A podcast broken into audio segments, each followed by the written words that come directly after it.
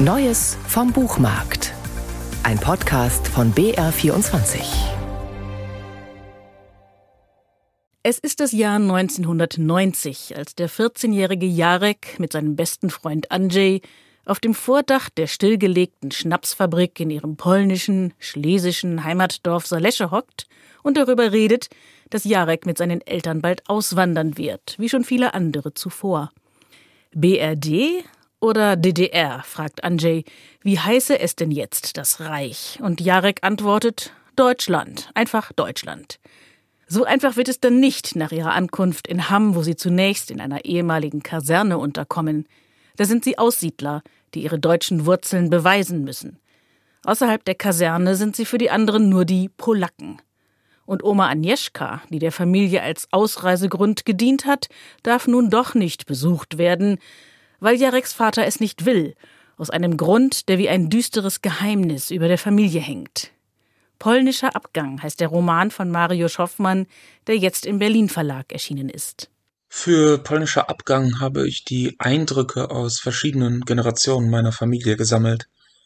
Meine Erinnerungen an diese Zeit beginnen mit meinem vierten Lebensjahr. Eine Bereicherung waren daher die Eindrücke meiner Eltern und Großeltern, und all das wurde zu einer großen Quelle, aus der ich schöpfen konnte, um daraus eine fiktionale Geschichte zu schreiben. Es ist eine sehr warmherzige, humorvolle Geschichte, die Hoffmann in seinem Roman erzählt. Er wählt die Perspektive von Jarek, der beinahe noch ein Kind ist, das sich nach dem Wiedersehen mit der geliebten Großmutter sehnt und das die ganze Ausreise als ein Abenteuer begreift. Beinahe vermasselt Jarek in seiner Naivität darum auch schon alles an der Grenze.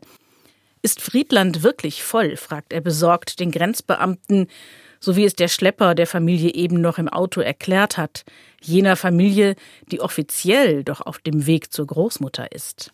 Klar, mit meiner Hauptfigur Jarek bin ich gemeinsam durch die gesamte Geschichte gegangen. Allerdings hat es mir auch große Freude bereitet, die Nebenfiguren zu erschaffen.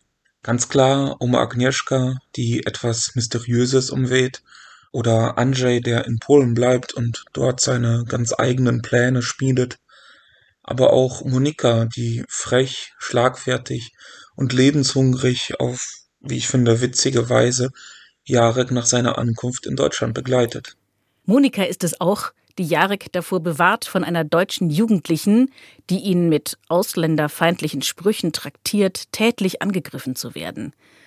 Zuvor hatten Jarek und Monika zusammen bei einem ihrer Streifzüge durch die Umgebung der Kaserne ein verlassenes Haus entdeckt, in das sie eingestiegen sind, um hier davon zu träumen, wie ihr Leben in diesem fremden, ersehnten Land einmal aussehen könnte Sogar ein Videorekorder ist da, in dem noch eine VHS liegt. Als Jarek das Gerät anstellt, läuft ein selbstgedrehtes Video und die beiden Jugendlichen werden unfreiwillig Zeugen einer brutalen Tierquälerei.